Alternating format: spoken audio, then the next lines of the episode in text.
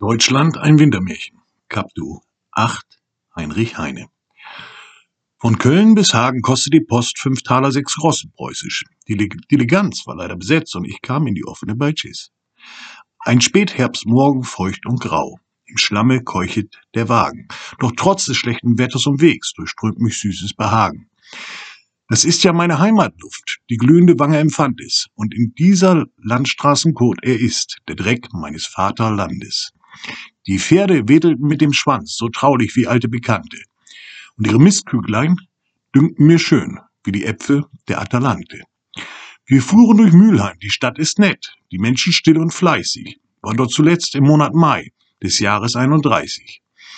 Damals stand alles im Blütenschmuck und die Sonnenlichter lachten, die Vögel sangen sehnsuchtsvoll und die Menschen hofften und dachten. Sie dachten, die magere Ritterschaft wird bald von hinnen reisen, und der Abschiedstrunk wird ihnen kredenzt aus langen Flaschen von Eisen. Und die Freiheit kommt mit Spiel und Tanz, mit der Fahne der weiß-blauen Roten. Vielleicht holt sie sogar aus dem Grab den Bonaparte, den Toten. Ach Gott, die Ritter sind immer noch hier und manche dieser Geräuch, Geuche, die Spindeldüre gekommen ins Land, die haben jetzt dicke Bäuche. Die blassen Kanaillen, die ausgesehen, wie Liebe, Glauben und Hoffen, sie haben seitdem in unserem Wein sich rote Nasen gesoffen. Und die Freiheit hat sich den Fuß verrenkt, kann nicht mehr springen und stürmen. Die Trikolore in Paris schaut traurig herab von den Türmen.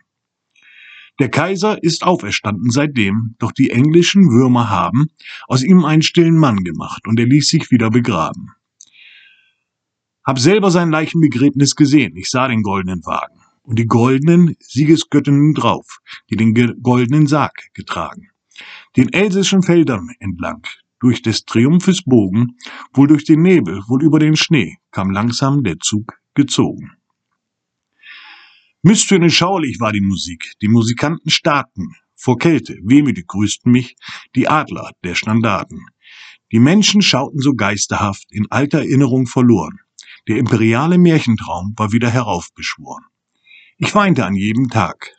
Mir sind die Tränen ins Auge gekommen, als ich den verschollenen Liebesruf, das Vivle Empeur, vernommen.